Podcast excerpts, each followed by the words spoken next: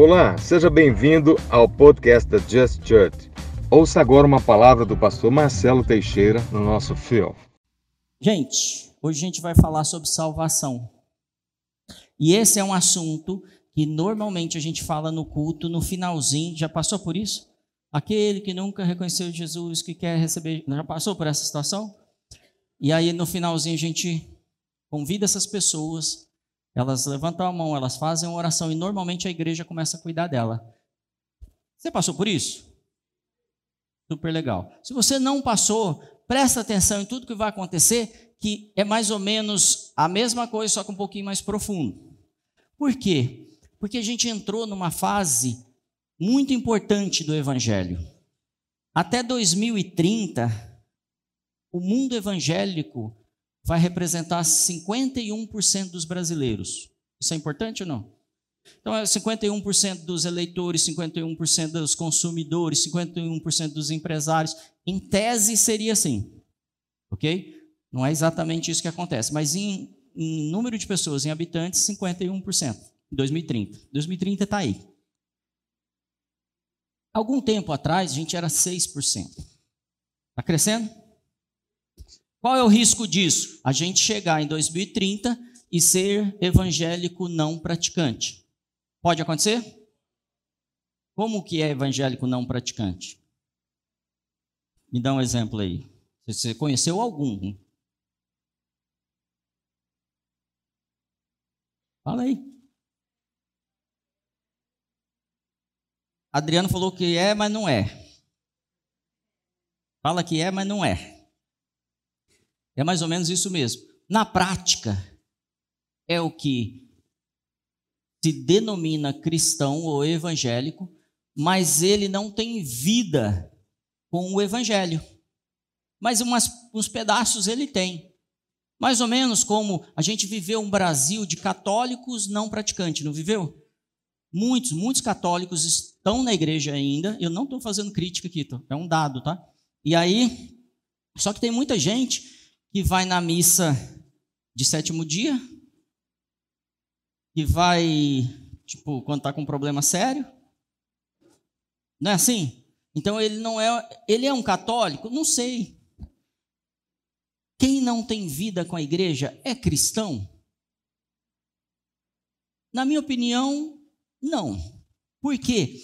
Porque Jesus estabeleceu um canal para a gente viver, um grupo só para a gente viver. Qual que é o, grupo? Igreja. Só esse. E aí a gente vai definir igreja no nosso modelo. E quando eu fiz isso, eu defini a igreja no meu modelo, eu já me tornei não praticante daquilo que é o modelo bíblico. Ah, pastor, mas tem interpretações? Tem, tem interpretações, tem coisas que são realmente discutíveis. Mas hoje eu vou trazer alguns pontos que são indiscutíveis. E que se esses pontos eu não tenho visto na minha vida, o que eu tenho que sair daqui preocupado? Não, tenho que sair desesperado. Por quê? Tem dois caminhos. Você viram uma música que cantaram no, aqui do Espírito Santo? Estava sobre. Ó, oh, povo bom, hein? Sobre as águas. Onde está escrito isso, então? Na Bíblia, né? Gênesis, que lugar? Gênesis 1 já começa falando que o Espírito Santo estava sobre, pairava sobre as águas. E, continua, as trevas pairava sobre o abismo. Então já tinha, antes de tudo, o Espírito Santo, as águas, o abismo já dá uma conotação ruim, dá? E as trevas. Então, quem está sobre o abismo? As trevas. Quem está sobre as águas? O Espírito Santo. Então, desde o começo, Deus se preocupou em satisfazer todo mundo. Quem quer estar tá com Ele vai ficar com Ele. Quem não quer estar tá com Ele vai ficar onde quiser. É assim? É. Porque só tem dois lugares. Você quer ficar aqui? Não quero ficar aqui. Você pode ficar? Pode. Tem algumas coisas que as pessoas vão discutir e eu não vou falar sobre isso hoje, que são as discussões teológicas se você perde a salvação. Eu vou te fazer uma pergunta direta para você pensar um pouco nisso. Não vou explicar hoje, mas você acha a salvação? Um dia você encontrou ela? Encontrou ou não? Encontrou. Talvez você possa perder. A salvação é uma decisão? Eu posso mudar de ideia?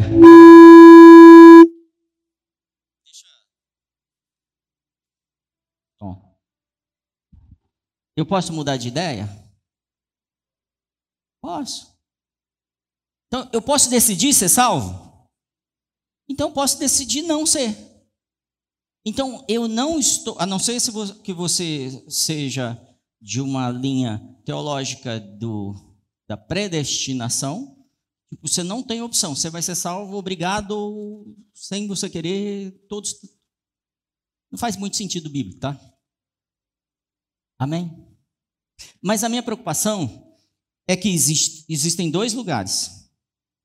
O reino de Deus, fala o reino de Deus, e o lugar que não é o reino de Deus. Você dá um nome aí para esse lugar. E antes de contar sobre o,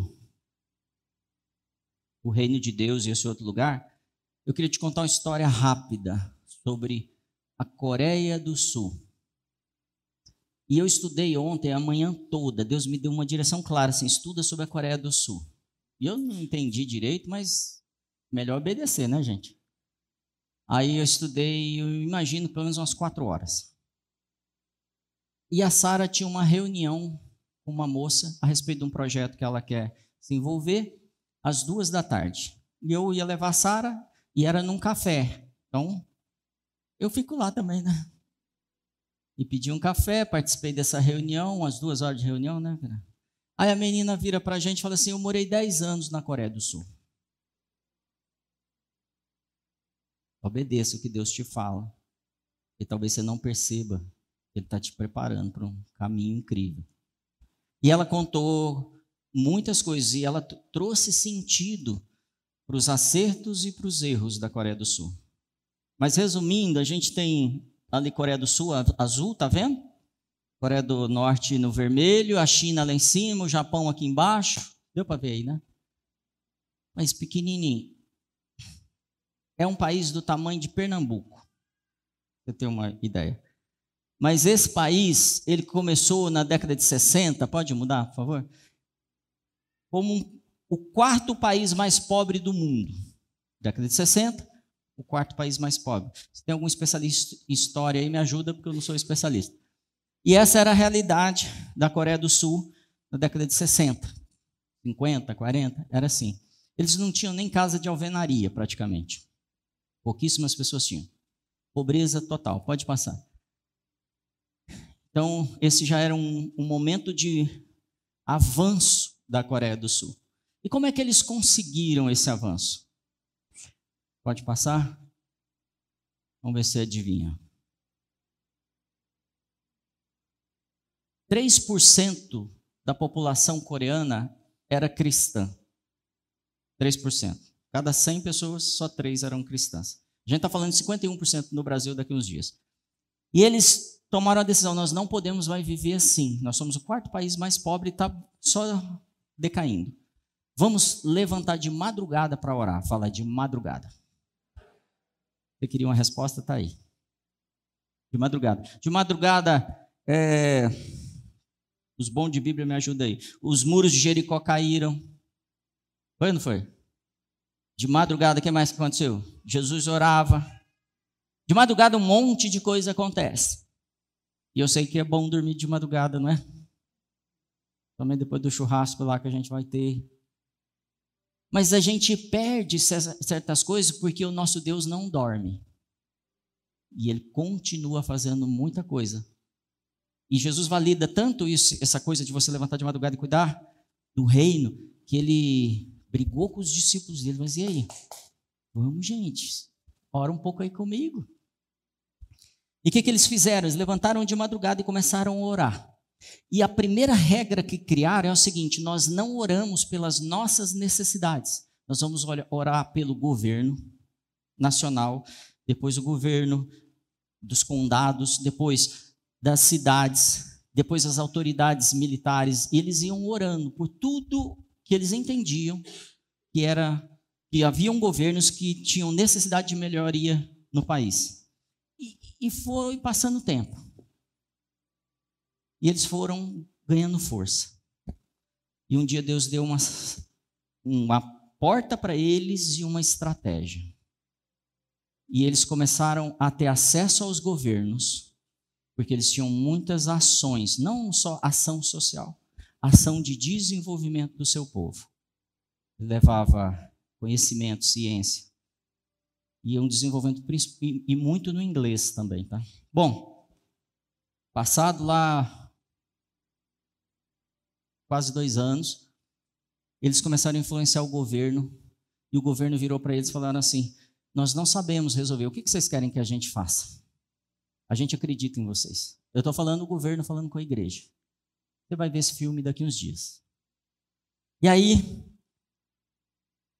eles falaram assim: nós vamos primeiro cuidar da infraestrutura, esgoto, nós vamos cuidar de fazer casas de alvenaria.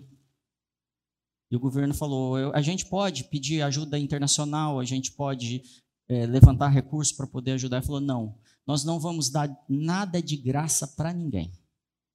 Porque durante décadas a Coreia do Sul está sendo ajudada pelos, pela Inglaterra, por muitos países, tudo de graça.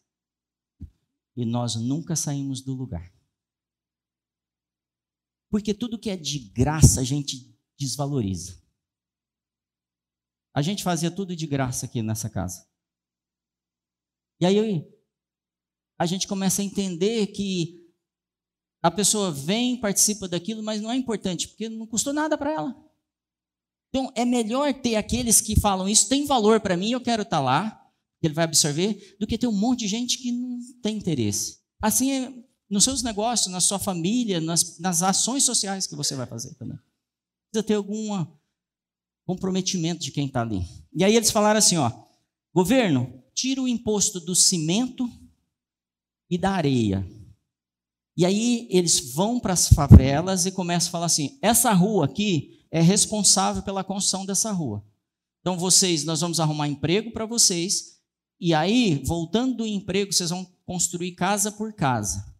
Então, todos se uniam em construir a primeira casa. A sua casa, depois a sua casa, depois a sua casa. E eles iam construindo as casas. Aí o governo falou assim: faça uma competição, então, entre as favelas. A que construir melhor ou mais rápido ganha uma escola. O que você acha que eles fizeram? Começaram a se preocupar com isso. Bom, o que, que aconteceu, gente? Eles se tornaram a 12 potência do mundo. Pode passar lá, sabe? Por causa desse povo aqui orando. Então, se tornou um país incrível. Você deve saber que é, é um de altíssima tecnologia, país com muito recurso. Pode passar o próximo. Mas além disso, é o país que tem a maior igreja do mundo igreja evangélica. Essa igreja que você está vendo aqui, ela tem 700 mil membros nessa cidade. 700 mil membros é Ribeirão Preto inteiro. E eles continuam desenvolvendo pessoas, fazendo um monte de coisa. É uma história interessante, não? Devia nos inspirar? E daqui a pouco a gente volta nela. Vamos voltar no papo da salvação? Você é salvo? Ah, povo seguro, hein? Amém. Eu creio. A salvação é uma porta estreita. É de graça? Não é de graça? Salvação eu alcanço pela minha.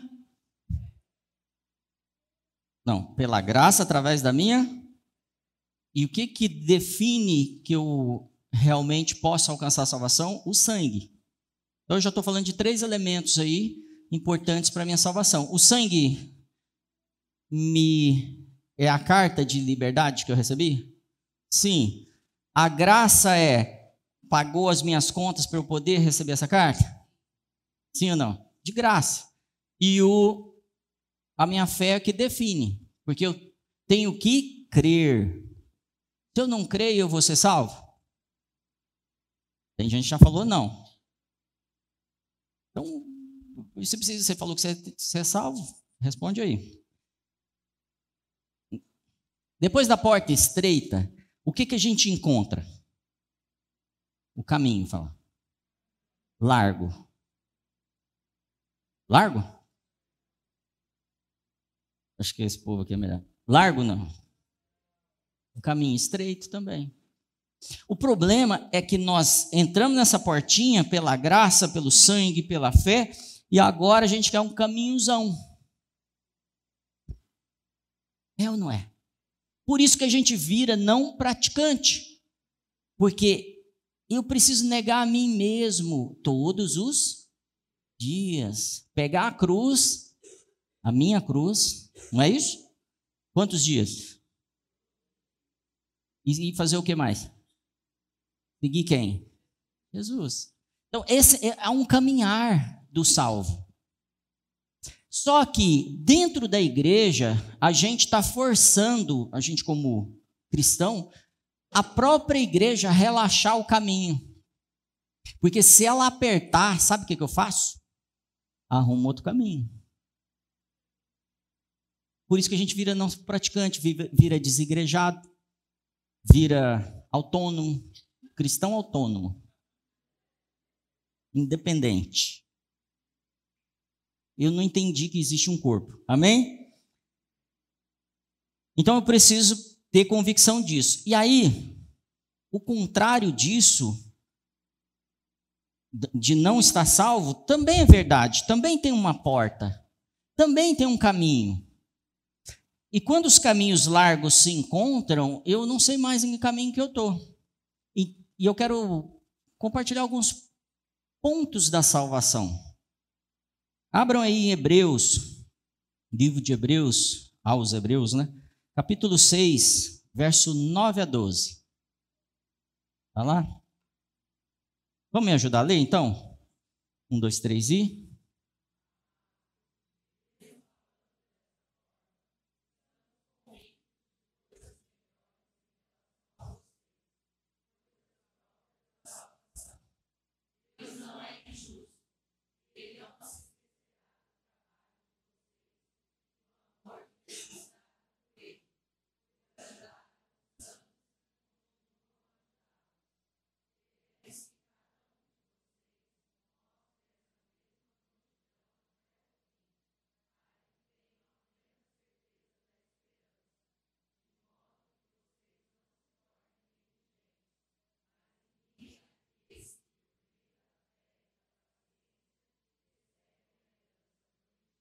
Amém. Obrigado por essa palavra, Senhor.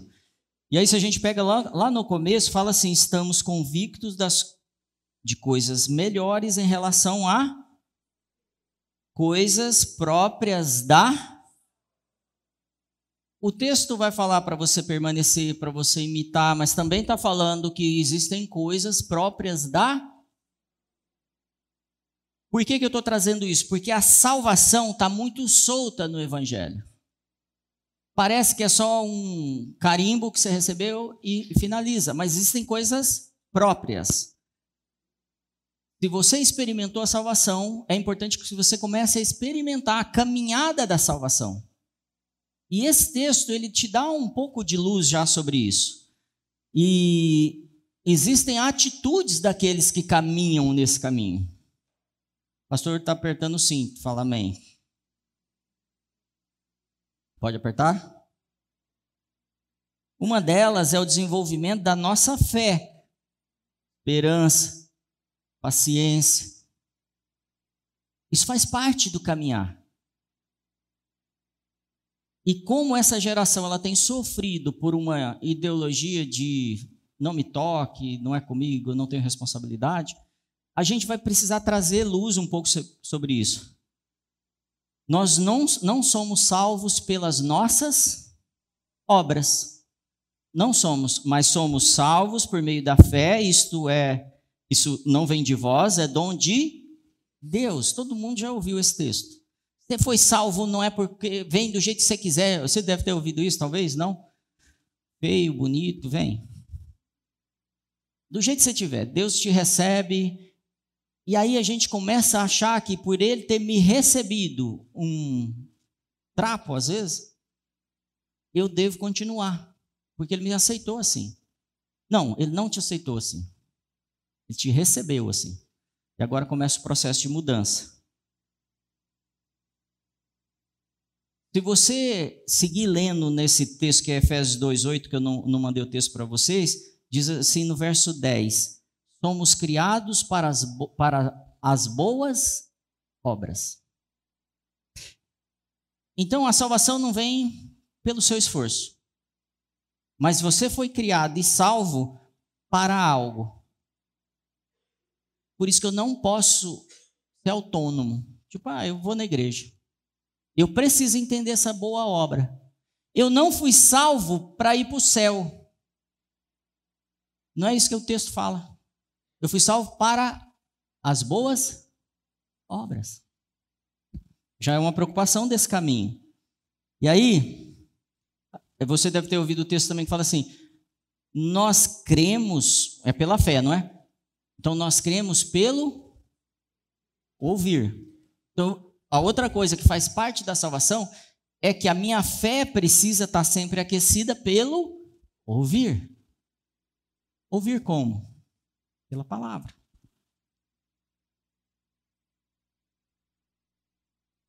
Outro detalhe: quando a gente chega na igreja e a gente recebe um apelo, as pessoas falam assim: Ah, Jesus, você recebe Jesus no seu coração? E a gente diz sim, não tem, não tem problema isso. Mas a impressão que eu tenho é que a gente fez um favor para Jesus. A gente abriu nosso coração e a gente recebeu ele. E aí a gente entra na igreja. Algumas pessoas vão alcançar essa salvação entrando na igreja por causa do medo. Já viu gente com medo? Medo de ir para o inferno, medo de estar tá doente, medo, medo é, por tradição. Às vezes eu fico na igreja por tradição. Minha família toda era. Eu estou aqui há muito tempo. E aí eu fico na igreja por tradição, por conforto, por falta de programa, para pegar alguém, Sim ou não? A gente fica. Estou na igreja faz tempo, gente. E o que mantém as, as pessoas na igreja de verdade mesmo, que isso é, é a maneira que elas veem por que elas estão ali, é por causa da música. Fala, música. Tem gente que escolhe a igreja por causa da música, muita gente. Do pastor, da mulher do pastor, do departamento de criança. Sim ou não? Departamento de criança legal, então. Ou do estacionamento. X% das pessoas escolhem a igreja pelo estacionamento. Principalmente em São Paulo. Vou contar outra história rapidinho para vocês. Eu trabalho com um rapaz, ele tem 22 anos. Acho que ele não está aí não, né? Não vou falar o nome dele não. Aí, ele namora com uma moça. Ele mora Sabe a Coca-Cola? Perto da Coca-Cola. E a noiva dele mora perto do Barão de Mauá, a escola, sabem? E aí ele vai do serviço para casa, chega em casa, ele toma banho e vem a pé até no Barão de Mauá para encontrar com a noiva. Aí ele pega na mão da noiva e vai até a igreja, pertinho da Coca-Cola. Ela é obreira lá. Aí eles terminam o culto, o serviço, e aí ele pega na mão dela e volta até o Barão de Mauá e leva ela. Aí ele volta para casa a pé de novo.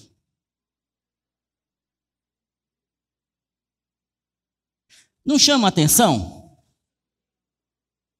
Ou ama demais a Jesus? Ou ama a moça demais? É verdade ou não é? Tem, a gente faz umas coisas pela paixão, por isso que ele fala assim, ó, volta ao primeiro Amor, porque quando a gente entra nesse momento da igreja, a gente tem quase todos os sinais que eu vou falar para você aqui. De cara, rapidinho. Mas tem uns sinais que começam a escapar. Por quê? Porque eu começo a proteger a minha velha natureza. E lembram quando a gente colocou aqui o Espírito Santo? Não, Espírito, né? A alma e o corpo. E aí a nossa alma fica agitada. E eu recebo o Espírito Santo onde? No meu espírito. E a, a minha alma tem que decidir se vai obedecer ele ou não, concorda? Eu que decido se ela vai obedecer. E ela fica falando, mas o corpo está com outra vontade. E passado um tempo, a gente esfria. E a gente não tem mais aquela paixão louca de fazer tudo que o Espírito Santo está falando. E aí Jesus fala assim: ó, eu te aconselho voltar ao primeiro amor. Volta onde cá, onde você caiu. Ele chama esse lapso. A gente vai chamar de lapso. Desviozinho. Carne é fraca. Ele fala que a gente caiu. Esse é Jesus, lá no Apocalipse 3, tá? Vamos ver o que, que os homens da Bíblia falam sobre salvação. Pode abrir para mim, eu, Romanos 10, 9. Diz assim: Paulo fala assim: Se você confessar com a sua boca que Jesus é Senhor e crer com seu coração que Deus o ressuscitou dentre os mortos, será? O que, que Pedro falou? Disse-lhe Pedro: Arre? Fala com forte essa palavra aí, fala bem forte e cada um de vós seja. Então, Jesus falou o quê? Que eu primeiro preciso confessar, não é isso? E crer. Pedro fala que eu preciso e ser o nome dele. E aí eu recebo o Espírito Santo. E Jesus, o que, que ele diz? Portanto, ide fazer discípulos de todas as nações, batizando-os em nome do Filho Espírito Santo, ensinando-os Vamos juntar tudo. Então eu tenho que crer, eu tenho que confessar, eu tenho que ser batizado e eu tenho que ir. E quando as pessoas me recebem, eu ensino para elas as coisas que elas precisam guardar. Eu posso ensinar para elas o que eu não guardo? Não, então eu também tenho que guardar aquilo que Jesus fala. Aí o próximo slide diz assim: Jesus fala assim: Não vos digo Antes, se não vos arre. Arre o quê? Todos de igual modo. E aí Jesus coloca uma chave aqui: se não houver arrependimento, você vai perecer, não ser salvo. Então ele já começa a colocar assim, ó, uma das condições para você receber a graça, o sangue, é se arrepender e arrepender é chorar, fala. Ficar triste. O que é arrepender? Hã? Mudar de. Mudar de mente é o quê? Porque isso também virou jargão. Mudar de mente é não pensar como você pensa lá na sua carne e na sua alma. É pensar aquelas coisas que Jesus falou assim para você guardar. E se ele falou para guardar, ele está falando assim: não relaxa, o caminho é estreito. Faz sentido? Próximo slide. João fala assim: se confessarmos os nossos, aí João já complica um pouco mais. Porque eu, eu ficava aqui só parecendo que eu mudava, mas ele fala assim: se você confessar os, os seus pecados, ele é fiel e justo para perdoar e nos purificar de toda. João Batista falou, e dizendo: o tempo está cumprido, o reino de Deus está próximo, arrepende e crede. João já estava preocupado com arrependimento. E Jesus, desde, esse, desde então, começou Jesus a pregar e dizer: Por quê? Vai chegar? Vai chegar? Jesus disse que já, e a gente está esperando chegar. Então tem um monte de coisa acontecendo e eu recebi Jesus, mas eu não vivo a vida do reino. E ele falou assim: vocês vão fazer milagres maiores que eu. Falou ou não falou? E eu não experimento isso. Porque eu esqueci de alguma coisa aqui. Porque eu entendi que o dia que eu fui salvo, virou uma chave, eu não preciso fazer mais nada. Virou uma chave mesmo no seu espírito. A sua alma ou a sua mente, lembra que a gente falou aqui da mente? E outra mente, elas precisam ser renovadas. Eu preciso ser transformado pela renovação da minha mente. Então, eu estou dizendo que o seu espírito foi salvo se você recebeu. Amém? Dá para agradecer por isso? Mas o processo não acabou. Ele deixou um pedaço para você tratar. Então o processo é se arrepender, se confessar, se for batizado, se creres, se receberes a graça. É parte desse processo. Eu tenho que continuar. Não é se eu cantar música. Não é se eu faço uma oração. Não, eu preciso de transformar. Mas pode cantar música, pode orar, tem que ler Bíblia. Amém? Não é uma, um processo só tipo assim, virei, ganhei o selo, etiqueta e ok. Não, não é isso que ele está esperando de mim. A parte dele ele fez. Lembra das três áreas da sua vida. O seu corpo e a sua alma têm que ir bem, como o seu espírito pode estar tá indo bem. Quando você recebeu Jesus, que acho que todo mundo aqui falou, não, eu sou salvo. Que parte você deu para ele? Parte de você. E eu queria que você respondesse para você isso, muito sério.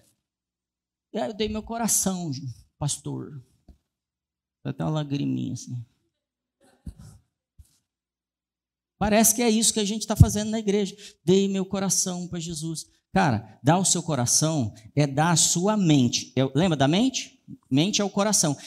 Tudo que eu penso é, é ele que pensa. Posso perguntar? É assim que está acontecendo? Porque a gente pensa que aconteceu isso, está terminado. E Eclesiastes 7,20 diz assim: Na verdade, não, um homem, não há um homem justo sobre a terra que faça o e nunca peque. Aí eu pego esse texto assim, aí. Não preciso parar de pecar. Eu hoje preciso destruir essa mentalidade. O texto está certo. Mas eu preciso lembrar que Paulo falou que é de glória em de fé em eu tenho que me aperfeiçoando cada dia. Eu preciso desse caminho estreito. Então a minha natureza precisa morrer. Cutuca o vizinho, tua natureza precisa morrer.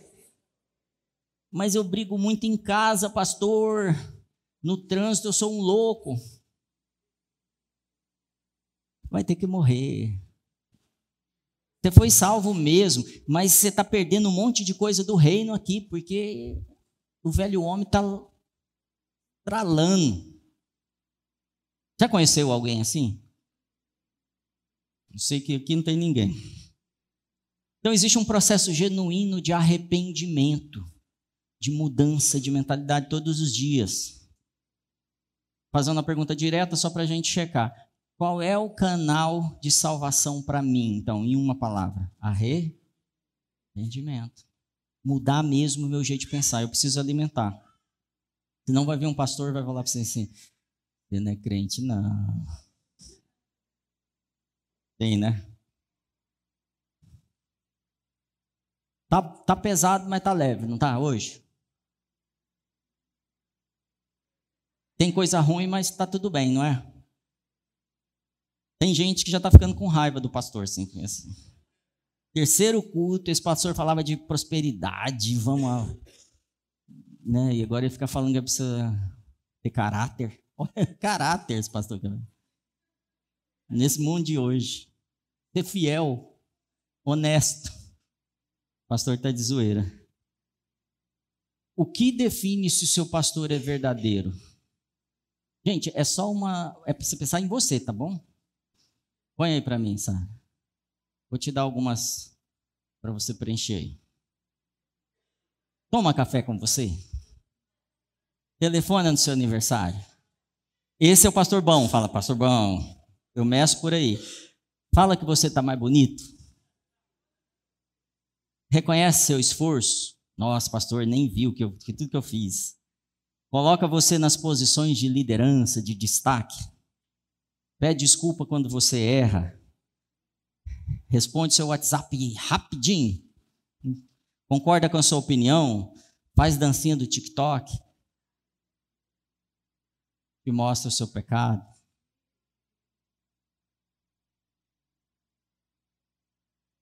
É ruim, né? Eu queria que você imaginasse para mim. Tanta mensagem boa, né, que a gente pode trazer. Mas eu creio que Deus está levantando um povo santo. Santo, santo mesmo, sabe assim? A semelhança dele, um povo que não negocia mais. As pessoas vão falar no mundo assim: ó, oh, eu conheço um povo ali, eles são irrepreensíveis e eu quero fazer parte. Eu quero aprender com eles. Eu sei que o Espírito Santo está se movendo ali porque eu vejo fruto na vida deles. Vocês já perceberam também que depois que as pessoas resolvem os problemas delas, elas vão cuidar da vida delas? A gente vai para a igreja, recebe Jesus, resolve nossos problemas, e aí a gente vai cuidar da nossa vida. É crente ou não? Você responde. Sabe qual é o comentário mais comum que as pessoas fazem para a gente? Eu acho que eu escuto isso todo dia. Sobre igreja, a gente vai conversar com os cristãos e fala assim, cara, a gente sabe que igreja tem problema, né, pastor? Igreja tem defeito. Sabe o que, cara? Assim, o que quer dizer isso? Igreja não tem defeito, irmão. Igreja não tem problema. A igreja tem joio. É mais sério do que você pensa. E a gente lida, lida com joio e trigo crescendo todo dia. E o trigo ainda não tem semente.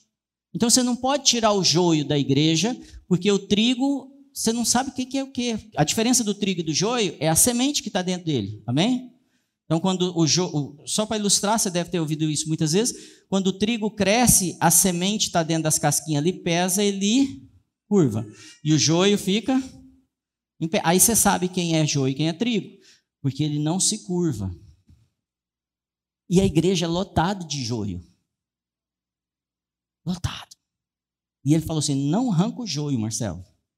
Porque senão você vai arrancar trigo junto. Então, não é um problema, é o plano de Deus. Ele deixou de ser assim, senão ele punha uma, uma plaquinha nas pessoas. Isso aqui é joio. Não, é só no final. Porque você vai ter oportunidade até no final. Se você não desfalecer até lá. Tá pesado, pastor. Por isso que nós precisamos do processo de arrependimento. E por isso que nós precisamos entender que a nossa natureza é má. E eu preciso ir contra ela. Toda vez que eu estou julgando alguém, avaliando alguém, contestando, comentando, é a minha natureza má que está fazendo isso. Toda hora que eu falo isso não é bom, isso é ruim. É a minha natureza má. A gente é enganado o tempo todo.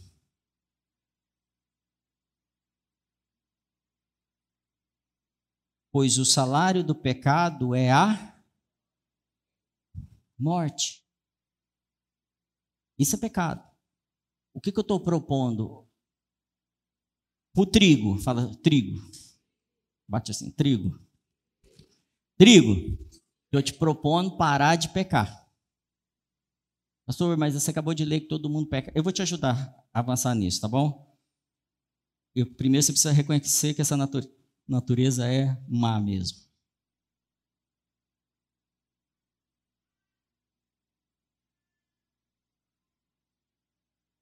Veio na minha mente assim: o pastor está querendo pôr medo em nós.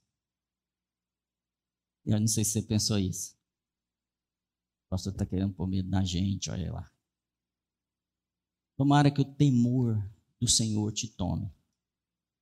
Ele é o princípio da sabedoria. Eu preciso ter temor mesmo. Falando, não posso brincar, porque eu só tenho um, um outro destino se eu não estiver com o Senhor. E não é bom. Romanos 10, 9 diz assim: Se você confessar com a sua boca que Jesus é Senhor, repete comigo, se você confessar com a sua boca que Jesus é Senhor e crer em seu coração que Deus ressuscitou dentre os mortos. Será salvo. E eu pego esse versículo, risco na Bíblia e me considero salvo. Não, aqui tem um monte de informação. Crer com o. a minha mente tem que funcionar crendo. E se eu creio que ele me ressuscitou dos mortos, já que ele me salvou, eu ando como tal. Vocês lembram da semana passada que eu falei assim, que o texto fala assim: conhecereis a verdade, a verdade vos. E eu fico nisso, um dia a verdade me liberta, um dia a verdade me liberta. Não. Eu preciso tomar conhecimento dessa carta de alforria aí, de liberdade que eu recebi e começar a andar nela. Porque eu estou escorando em textos bíblicos. E Deus está falando assim: eu preciso que os filhos amadureçam, porque toda a criação aguarda a manifestação deles. Então, eu vou te dar seis pontos rapidinho, para você avaliar como está seu faz de conta, tá? Seu grid aí de salvação. Vamos ver. O primeiro, a gente é conhecido pelos frutos. Todo mundo é conhecido pelos Os falsos profetas também são conhecidos pelo fruto. Então, qual é o fruto de salvação que eu ando dando? Porque se eu fui liberto e eu sou salvo e a minha mente funciona assim, eu preciso ter atitudes constantes dessa forma. Conhecendo pelos frutos. Está em Mateus 7,16, depois você pega lá. Um fruto, às vezes, pode até levar um tempo para nascer, mas ele precisa aparecer. A gente tem umas plantinhas lá em casa e tem uma parreira que eu podei ela e ela deu. Eu, eu venho pensando nela uns dias já que ela sumiu, não dá folha nenhuma. E hoje apareceu a primeira folha. O que, que eu estou esperando dessa parreira? Fruto. Não faz sentido ela estar tá ali. Ocupa espaço. Por isso que Jesus, quando chega na frente da figueira e a figueira não dá fruto, o que ele faz? Amaldiçoa.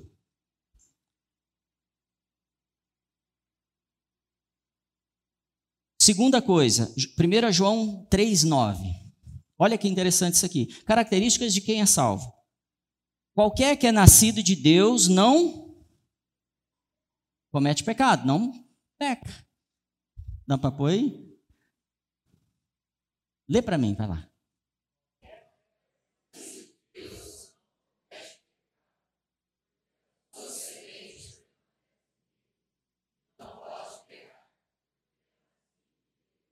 Amém. Muito boa leitura.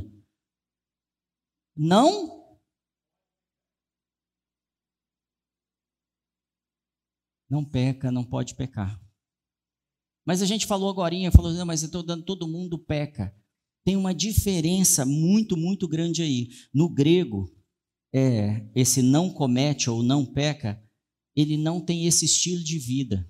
Traduzindo para o Ribeirão Pretano 2022 toda hora ele escolhe não pecar. O estilo de vida dele é não pecar. Ele pode acontecer dele pecar, mas a escolha dele é não pecar. Lembra quando eu falei de José na frente da mulher tentando ele, e ele está amarrado, está amarrado? Foi assim? Não, ele escolheu não pecar. Como ele fez para não pecar? Falou assim: Eu sou autossuficiente, não vou ser tentado por essa mulher? Não, o que, que ele fez? Saiu correndo que roupa que estava? Peladão. Ele preferiu passar no shopping pelado do que pecar. Ele preferiu ser preso do que pecar. Ele escolheu ou não? Então eu posso escolher. É, é esse, isso que o texto quer dizer. Amém? É, confessar aí então eu desejo parar de pecar. Confessar no grego é a palavra homologia. Homo quer dizer a mesma coisa. Logos, dizer ou palavra, não é? Então quando eu confesso a mesma palavra que o meu espírito está ouvindo, lembra da alma, da mente? Então toda vez que eu preciso ouvir o espírito, eu confesso, eu estou andando como ele. Eu estou andando como salvo, eu estou andando no caminho. Ele me deu, não estou mais na porta. Então eu preciso confessar o tempo todo isso. Existe uma diferença muito grande dentro da igreja entre admitir e confessar. Não, é diferente? Então você está em pecado, você uh, pegou, vai. Perdeu o playboy, né? E aí você é pego. Ou tipo assim, você está diante do Espírito Santo, você, ah, foi mesmo, foi mesmo, foi mal aí. Aí você segue a vida fazendo. E aí você é pego de novo. Você, ixi, confessei, vamos lá. Não é admitir. Confessar é você falar assim: eu estou decidindo não fazer mais. Estou confessando que eu fiz algo e não faz parte da minha vontade. Me ajuda, eu preciso mudar. Sim ou não? O terceiro, eu falei quantos já? Dois, né? Pelo fruto, porque não tem o desejo de pecar, ele tem o desejo de andar em santidade. E o três é porque ele é nova criatura. E se você ler o texto, porque a sua semente permanece nele. Uma outra característica, a terceira de uma pessoa salva, é que a semente de Deus está. E o que uma semente faz? Fica guardada. Uma semente gera fruto, gera mudança, faz crescer algo em você. Essa semente vem do Espírito Santo. Vai pensando quais que já estão funcionando em você. Segundo Coríntios 5:17 diz assim: assim que se alguém está em Cristo, nova criatura, e as velhas e eis na tradução do grego, esse eis é mesmo assim, uau. É como você fala assim, uau, e tudo se fez novo. Então, se eu estou em Cristo, eu preciso começar as pessoas olharem para mim e falar: Uau! Fala uau para seu vizinho. É, eu sinto que você não está mudando muito, não. Fala para o outro agora. então eu preciso, eu preciso deixar velhos hábitos. Agora vai doer. Deixar velhas amizades, velhos interesses coisas que eu preciso deixar para trás, porque não faz parte de mim. Paulo chama essas coisas que a gente está segurando de esterco. Depois você vai descobrir por quê. Então, a cada passo que eu dou, eu vou deixando as coisas para trás. Eu vou avançando e vou conhecendo mais. 1 João 3,14 vai dar o, quatro, o quarto, quarta característica, que é, vamos ver se você descobre. 1 João 3,14. Sabemos que já passamos da morte para. Por quê? Espera aí, morte para a vida não é salvação? Nova criatura? Como é que eu sei se eu passei da morte para a vida? Meu irmão. Aí a gente fala baixo. Sabe por quê? Eu queria que você olhasse em volta os seus irmãos. Então, esse é um exercício que agora dói mais ainda, porque acabou a desculpa de que eu não tenho compromisso com meu irmão, eu não sou tutor dele, não tem nada a ver com a igreja. Não, não eu sou independente, sou autônomo. Não, não, não. Você, se é salvo, ama os seus irmãos. E quem ama, faz o quê? Ama? Jantar. Ô, Glória! Esse converteu, hein?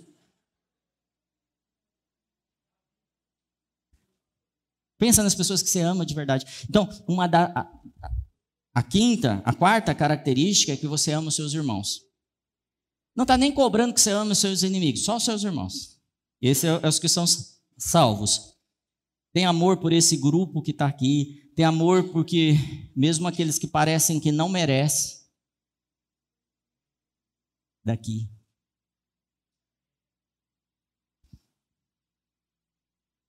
Tem amor por essa família. Como eu sei se eu tenho amor? Se é uma prioridade. Se não é uma prioridade, eu ainda não estou amando. Você entendeu que você parou aqui na salvação do Espírito, você não avançou se você ainda não está amando? E não é fácil, gente. Tem gente que dá trabalho mesmo. Mas é nosso serviço amar, porque a gente é salvo, a gente é nova criatura, a gente não tem aquela natureza antiga. Eu não vou questionar a sua salvação, tá? Pode ficar tranquilo.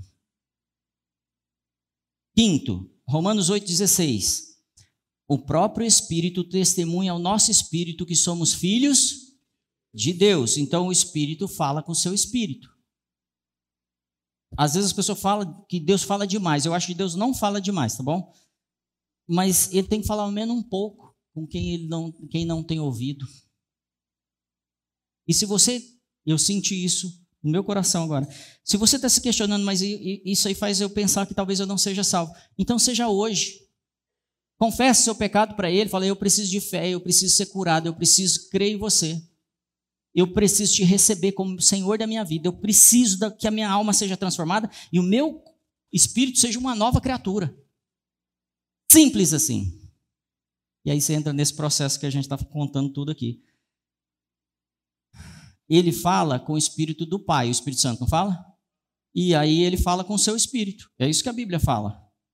E ele fala que você é perdoado. Cada vez que você erra, ele vai lá e te perdoa. Não, você está perdoado. E ele fala que ele te ama, ele fala que você não está sozinho, ele fala que não vai te abandonar. Isso não gera esperança? É o primeiro texto que a gente leu hoje. Eu preciso disso, preciso dessa relação para ter esperança. Então, toda a sua consciência, a, a, a mente, o coração aqui, é suprido por essa relação. E por que, que eu sinto que nós estamos vivendo esse, esse momento aqui agora? Porque as doenças mentais, não sou médico, não sou especialista, tá bom? elas estão crescendo muito. Porque a gente parou na salvação do espírito, a gente não está curando a nossa alma. E para curar essa alma, eu preciso renovar ela, eu preciso confrontar essa velha criatura que está lutando contra o que eu já fui liberto. E se você sente isso na sua mente, fala para o Senhor, Senhor, eu quero receber isso agora. Quero ser curado, põe a mão na sua cabeça, eu quero ser curado, a minha mente precisa ser liberta. Aí você que está em casa também. Seis, disposição para obedecer os mandamentos de Jesus.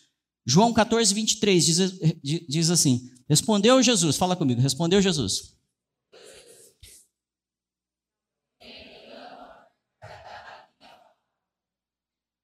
Contestações, vamos lá. Jesus estava errado, né? O que seria guardar a palavra? Lá na gaveta. Não, guardar, eu vivo. Eu dou fruto, as pessoas veem em mim, na minha atitude, a palavra do Senhor. Vai ter gente que vai se converter, receber o Espírito Santo, ser curado, vai para a eternidade bonito, só pelo seu jeito de falar, só pelas palavras de cura que você libera, só porque você carrega e anda os, conforme os mandamentos de Jesus. Faz sentido ou não? Então, se você o ama, vai guardar os seus mandamentos. E você lamenta muito quando você peca. E aí tem os seis aí, né? Tem algum que você não. Você acha que quem é salvo não precisa ter? Eu pensando que vocês estão tirando foto de mim, falei, esse pastor você está bonito, hein? Então, eu tenho, eu sou salvo, falei, eu sou salvo. Diminuiu muito do começo. Vamos... No final, eu quero orar por você. Aqui a gente abriu um espaço maior hoje. E qualquer necessidade que você tiver, a gente vai orar por você. Você não vai sair daqui sem convicção da sua salvação. Eu tenho, vamos lá, um,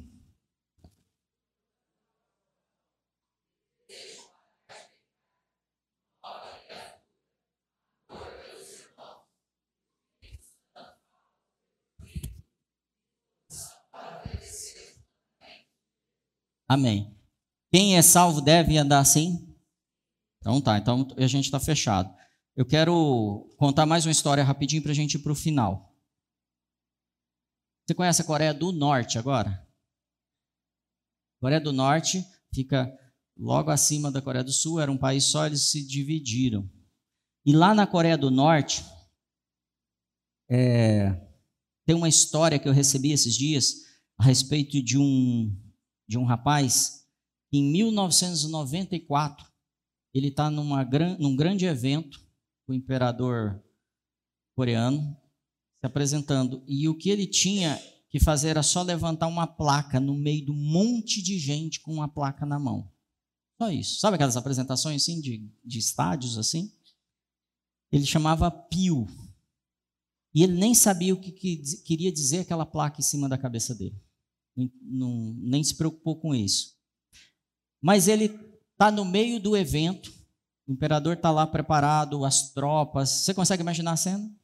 E ele pegou e começou a sentir muito frio. E começa a tentar esquentar, só que as roupas que deram para eles eram muito fraquinhas. E ele está lá segurando a placa. E ele tenta encostar nas pessoas assim para poder se aquecer. Passou um pouquinho, ele percebeu que ele estava com fome. Ele falou, eu vou, eu, ele começou a lembrar do mingau de fubá que comeu de manhã. E depois de um tempo, o imperador começa a fazer o seu discurso. E cinco horas depois, ele está liberado para ir embora. Aí ele chegou em casa. A esposa dele recebeu ele, não tinha muito o que comer. E ele passou algumas horas ali conversando com ela, contando o que tinha acontecido. E ele falou para ela assim: Está muito difícil viver assim. A gente precisa achar um, algum caminho para melhorar a nossa condição. Você sabe que a Coreia do Norte é um país fechado e não dá para fazer muita coisa. Você não vai abrir um bar, um restaurante, um, o que você quiser, sem a anuência do, do império. E ele passou aquela noite em claro, desesperado, porque ele faz parte do exército, faz 10 anos que ele está no exército, é obrigatório o serviço militar por 10 anos. E ele só vê a noiva dele nas férias, a esposa dele nas férias, porque é obrigatório ficar lá. Aí, ele muito triste, de manhã chamou a esposa e falou assim: Lembra de um dia que alguém falou para a gente que a gente poderia fugir para a China para buscar comida? Lembra da China ali no mapa? A gente pode fugir. Aí ela falou, mas se a gente fugir, tem que atravessar o rio, que é congelante. Era novembro, outono. O rio já estava começando a congelar. E tem o risco de você ser morto. Lembra que a gente vai, quando a gente vai perto do, desse rio, a gente vê corpos passando constantemente? Lembra. Mas ele lembra ela também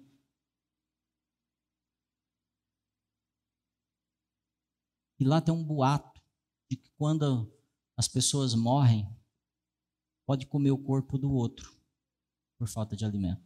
E ele brinca com ela e ela fala: Ah, mas isso é um absurdo você falar isso. Fala assim, mas quanto tempo faz que a gente não vê um velório de criança aqui na nossa cidade? E duas crianças vizinhas dele tinham morrido de desnutrição, por desnutrição.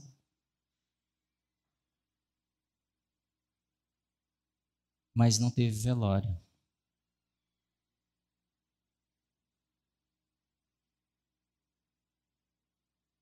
Então eu vou. E ele decidiu ir.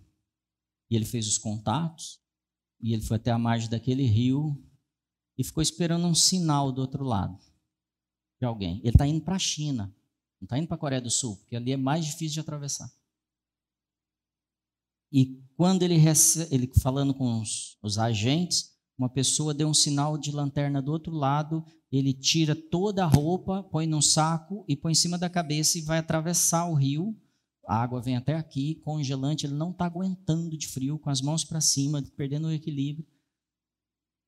Com risco, isso de madrugada, com risco de tomar um tiro. E ele chega do outro lado.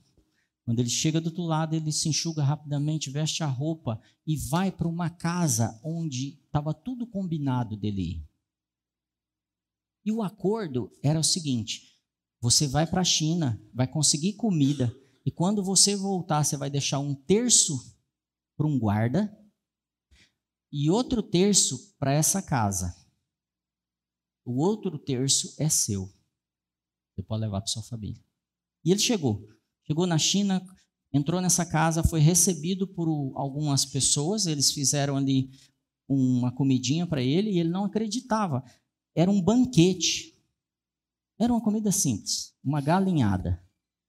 E ele falou assim: a gente só come isso em alguns casamentos.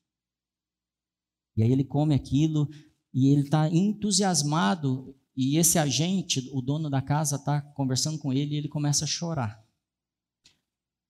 E aí o agente, esse, esse, o dono da casa, sai de perto porque ele cansou de ver essa cena. Ele começa a pensar na esposa dele que não está comendo aquilo. E ele foi dormir, levantou de manhã um super banquete de novo. Pão, manteiga, café, super banquete. E ele come aquilo, se fortalece, e ele faz uma pergunta para ele: o que essas pessoas estão me ajudando? E aí ele sabe que tem que sair logo cedo, pegar o ônibus, uma viagem de três horas, e encontrar com um rapaz, um senhor que é conhecido como presbítero Chá, um chinês. E ele viaja três horas, o encontro é no mercado. E ele não acredita, ele vê o mercado e fala assim: vocês vivem no paraíso, isso aqui é uma loucura, é um paraíso. Olha as comidas, olha as, as opções que vocês têm aqui, como pode? Eu não imaginava que esse paraíso existia. Eu vivia num mundo que não tinha acesso a essas coisas todas. E aí, o presbítero ajuda ele, consegue para ele algumas sacolas de comida, ele volta, entrega para essas pessoas que ele tinha de entregar as partes delas, e aí ele começa a entender que o que ele entregava servia para as próximas famílias que vinham fazer a jornada. Não era para aquela família. E ele faz isso por três vezes. Até que um dia, o presbítero Chá vê que ele está muito triste com o que as pessoas estão passando. Fala para ele assim: Eu vou orar por você. Aí ele pergunta, mas o que, que é orar? O que seria orar por mim? E por que orar por mim? Ele explica o que é orar, mas ele não entende o que significa orar por mim. Que diferença vai fazer? Não existe um Deus.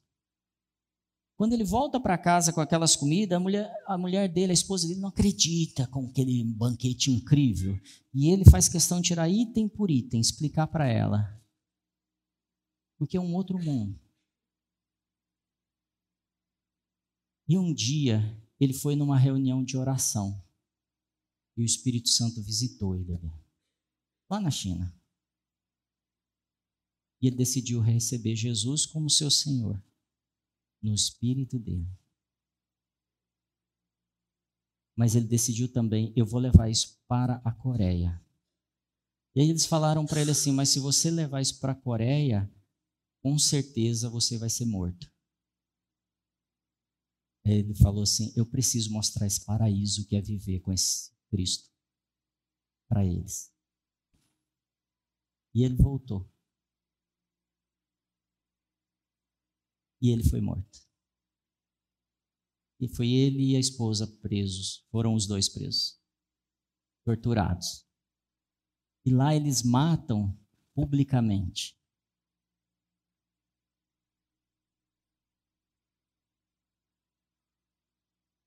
Esse é o nosso irmão Pio. História verídica. Esse é o presbítero Chá. Mas o irmão Pio demorou muito tempo para entender por que, que as pessoas faziam aquilo por ele. E aí vem o sétimo, a sétima característica, que é o quê?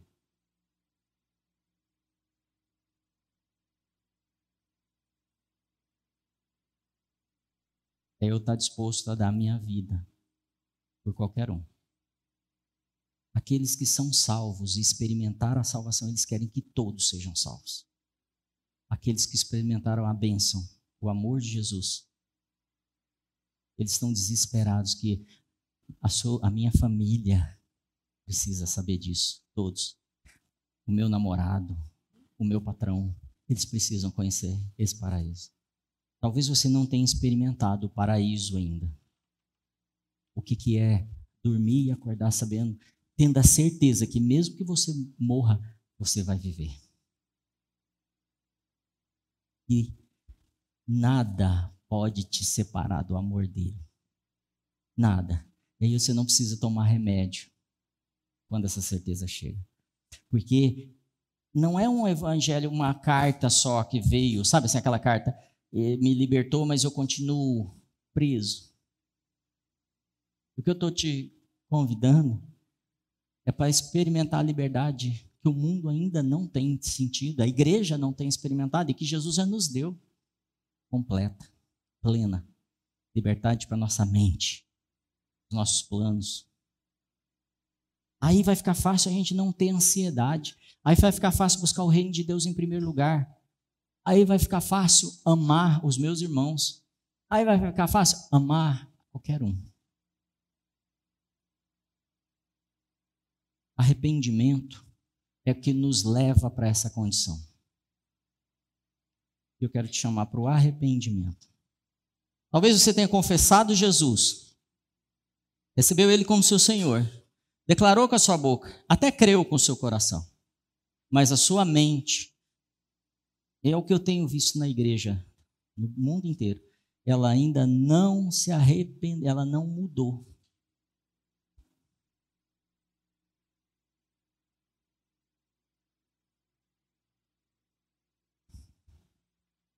Não há amor maior do que aquele que dá a sua vida por um amigo, por outra pessoa. E Jesus está falando assim: eu preciso que o mundo conheça o meu amor através de vocês. E esse é o tempo. Das cidades virem correndo, falando assim: eu preciso encontrar com você, com você, com você. Eu preciso conhecer essas pessoas. Experimentar o amor de Cristo através delas. Eu quero ser como aquele que ama a todos, incondicionalmente. Você já está aí, pastor? Não, eu estou no caminho. Estou no caminho. Tem gente que talvez eu não consiga expressar, fale as minhas. Tem gente que eu não consiga por causa da distância. Tem gente que eu talvez não consiga porque eu nem desenvolvi algumas áreas mas eu estou desesperado. E se você está comigo, eu estou te convidando para avançar para o arrependimento. Um dos maiores exemplos de arrependimento que tem na Bíblia está em Atos 19. Tem uma história de um. Se você for estudar profundamente, você vai descobrir que ele não é um sacerdote judeu do templo judaico mas ele é um sacerdote pagão, chama Seva. Ele tem sete filhos. E o que está acontecendo naquela, nesse momento? Paulo está tomado pelo Espírito Santo. Tomado tanto que em Éfeso, a prática daquele lugar é eles terem símbolos, amuletos, objetos do templo que eles acreditavam que traria cura, mudança, milagres na vida deles. E aí Paulo aparece fazendo um milagre como nunca ninguém fez. E aí eles pegam os lenços de Paulo, rasga e manda pedacinho para as pessoas, e os lenços faziam o que com elas? Curava, fala, curava. Isso é, é meio impossível, mas eu acho que a, a, a fé desse povo de Éfeso está ancorado num objeto, e Jesus fala assim: eu vou começar por aí, mas eu preciso te transformando. E aí esses lenços, que era lenço de pôr na cabeça, pôr no pescoço, secar o suor, vai sendo lançado. E eles todos estão entendendo que Paulo está fazendo isso em nome de Jesus. Mas o que, que acontecia naquele lugar? Era um, um, uma terra muito mística. E existiam templos de deuses lá e tem uma situação que eles carregavam rolos com. Não é feitiço, como chama isso? É. Simpatias. É, é para, para o ocultismo, mas que faziam poções mágicas. Então, cada pergaminho explicava. E cada, cada elemento que você vai usar, a palavra que você vai usar, e que Deus você vai atribuir isso. Atribua a tal Deus e aí a tal Espírito. E eles tinham essas práticas. E quando os filhos de Seva estão assistindo isso, eles associam com o que é velho. Eles estão assistindo Paulo curando pessoas. Eles falam assim: ah, entendi. Então a gente tem todos esses rolos aqui, mas o Paulo está fazendo mais ou menos a mesma coisa, só que por um Deus que a gente não conhece. Ele se chama Jesus. E aí eles falam assim: nós vamos pôr para quebrar, porque a gente já é famoso aqui. A gente já move as pessoas através da manipulação da alma. Hoje ainda é assim, tá, gente? Agora nós vamos fazer pela manipulação da alma usando o que Paulo faz. E eles vão na casa do endemoniado, o terrível endemoniado. Você conhece essa história? Então você já sabe o que vai acontecer. E aí os filhos de Seva chegam. Quantos são? Quantos, gente? Sete. Bastante filho, né? Os sete filhos de Seva chegam na casa do endemoniado e falam assim: Em nome de Jesus, me ajuda a lembrar a frase. De que Paulo prega, conjuro-te e saia. Aí o endemoniado sentou, não está na Bíblia não, tá? Eu imagino isso, tipo, deixa eu entender. Aí ele usa umas palavras assim.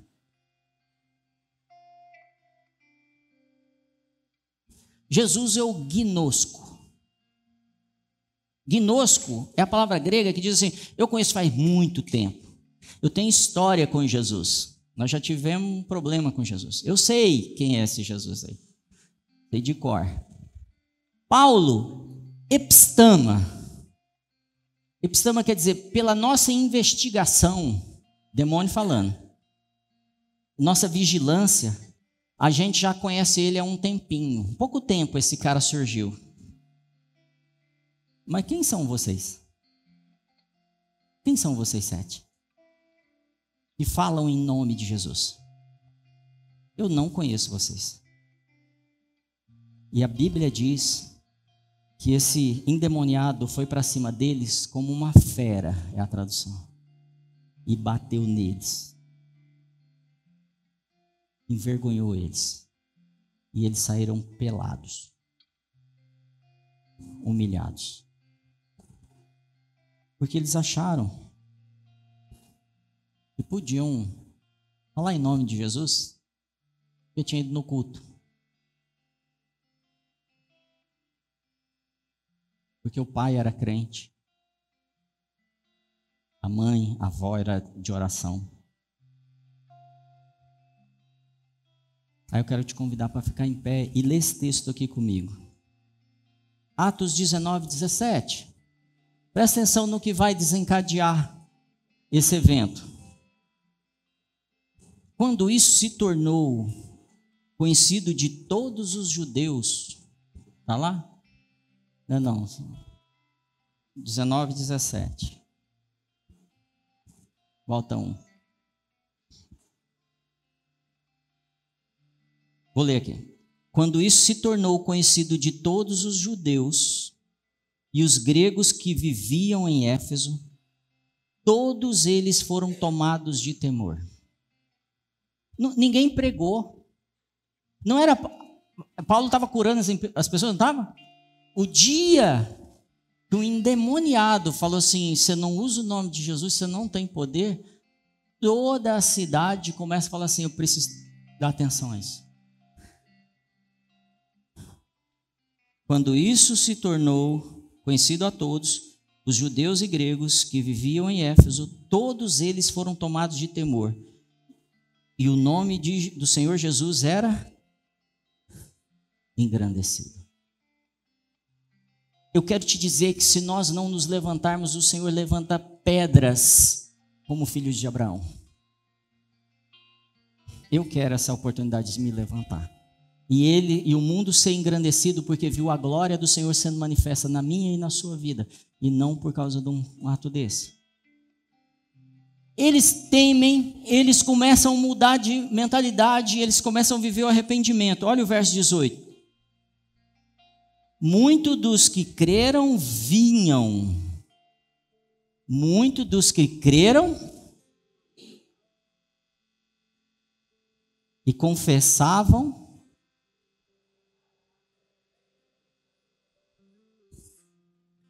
Confessavam como? O quê?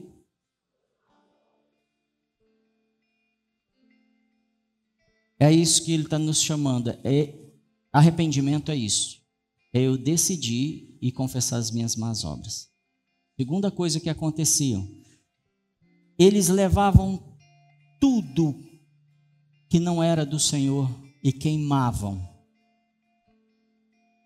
em praça pública. Quando eu conheci o Senhor, eu queimei duas viagens de um carro muito grande, cheio de LPs. Porque eu tinha convicção que eu precisava me separar daquilo. Não é que aquilo tinha poder para fazer algo na minha vida, mas aquilo poderia me levar de novo às práticas, do estilo de vida que eu tinha. E eu queimei mais um monte de coisa. Eu tinha uma coleção de revistas raras, e de, de música, e eu tinha LPs que hoje valeria aí muito dinheiro, raríssimos, tipo assim, tinha exemplar que tinha um no mundo. Aquilo sozinho não tem poder nenhum, mas eu precisava quebrar essa ponte que eu tinha com o meu velho homem. E eu quebrei tudo, queimei tudo, e um monte de coisa, de objeto. Eu sei de um monte de gente que queimou um monte de coisa e fica assim: ah, não devia ter queimado. Deixa eu falar, glória a Deus, porque como esse povo, você veio e queimou, como um ato de arrependimento e reconhecimento público. Se o seu coração está queimando, está falando assim, eu quero quebrar essa conexão que eu tenho com o passado com a pornografia, com a mentira, com o roubo, com. Eu não sei o que está te mantendo preso sem experimentar o paraíso.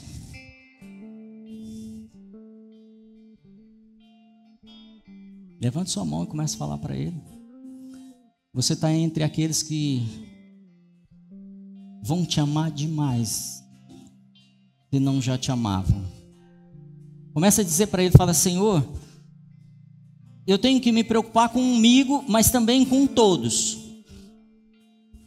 Eu quero mudar ao ponto do meu namorado, minha namorada, meu marido, minha esposa, meu pai, minha mãe, falar: essa é uma nova criatura. Começa a declarar assim: Senhor, eu renuncio à conexão com o passado.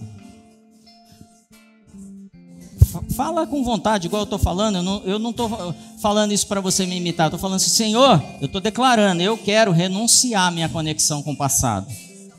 Eu quero me arrepender. Eu quero amputar agora toda essa história. Ela não faz mais parte de mim. Eu tenho certeza que o Senhor morreu e ressuscitou. Eu creio nisso com o meu coração e confesso com a minha boca. Mas a partir de agora eu vou viver como tal, como um filho que recebeu a oportunidade de retornar para a condição de filho do reino. Eu me arrependo, Senhor. Eu me arrependo. Declare, eu sinto de você dizer para ele assim: eu, eu, eu quebro essa conexão, essa aliança que não é sua e aí você sabe que aliança que é, que conexão que é, que relacionamento que é, que, que, que prática que é. Fala, Senhor, eu encerro essa prática, essa fase da minha vida hoje. Porque eu reconheci que Tu és o Senhor da minha vida e não há outro. Eu quero frutos, Senhor, na minha vida. Frutos de arrependimento se você sente necessidade de oração, vem aqui, eu quero orar junto com você. Não se envergonhe, não se preocupe com as pessoas que estão no seu lado, porque lá na eternidade você não vai nem se lembrar delas. Senhor, traz arrependimento profundo a nós, Senhor. Traz arrependimento aos nossos corações e que nós comecemos, Senhor, a viver como com tudo que o Senhor nos prometeu e nos entregou. Em nome de Jesus. Todos os laços sexuais que não fazem parte desse do teu propósito na minha vida. Todos os negócios malditos.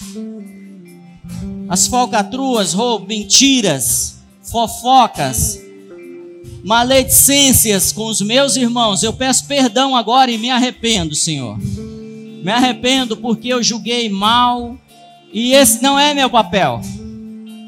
Eu me arrependo porque roubei. Eu roubei, eu peço perdão pelo roubo que cometi. Eu me arrependo pelo adultério. Em nome de Jesus, peça perdão. Eu me arrependo, Senhor, porque tenho mentido. Em nome de Jesus. Eu me arrependo, Senhor, porque eu tenho deturpado a tua palavra para me beneficiar. Eu me arrependo por não cuidar da minha família como devo cuidar.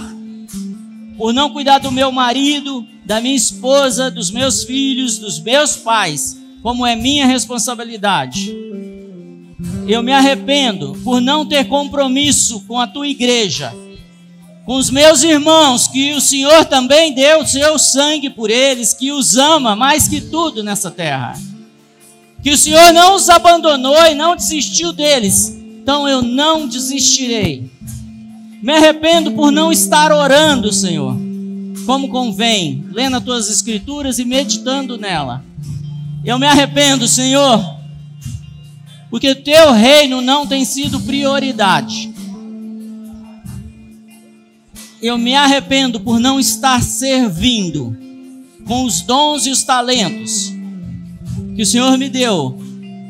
Eu me arrependo porque eu tenho retido os recursos que o Senhor tem me dado para entregar para o teu reino, investir no teu reino. Eu me arrependo por não estar desenvolvendo pessoas com os dons que o Senhor me entregou. Eu me arrependo pela preguiça, pela ociosidade, pelos vícios, com a internet, com os aplicativos, com a pornografia. Em nome de Jesus, que haja um quebrantamento profundo entre nós, como nunca houve. E como a Coreia experimentou, por causa do arrependimento de um homem, eles se tornaram a maior igreja do mundo. Nós pedimos perdão uns aos outros nessa noite, Senhor. Nós pedimos perdão publicamente para que tu sejas glorificado. Nós, como homens nessa casa, entramos numa fase nova. Homens do reino, homens que não serão abalados, Homens que não serão conhecidos por adultério, por mentira, por negócios escusos, mas homens que são luz nessa cidade. Homens que refletirão a tua glória, Jesus. Homens que terão o teu reino como prioridade em tudo. Homens que criarão bem os seus filhos. Homens que cuidarão dos seus pais. Homens que amarão suas esposas entregando a sua vida em nome de Jesus. Eu rompo agora todo cordão que te leva ao passado, a, criatura, a velha criatura. Em nome de Jesus. Vem e quebra tudo, Senhor, que há em nós. Nossa natureza é má, nós reconhecemos isso, Senhor. Não há um justo sequer. Então vem com poder e nos muda nessa noite, Senhor. Faça uma intervenção, mude o que precisar mas nós estamos desesperados para experimentar o teu paraíso, tua verdade, tua vida, vida em abundância, Senhor. Vem com fogo queimando agora, Pai. Cada área das nossas vidas. Muito obrigado por acompanhar. Continue ouvindo e sendo edificado aqui no nosso podcast ou através do nosso YouTube. Lembre-se de compartilhar com seus amigos e sua família. Deus o abençoe.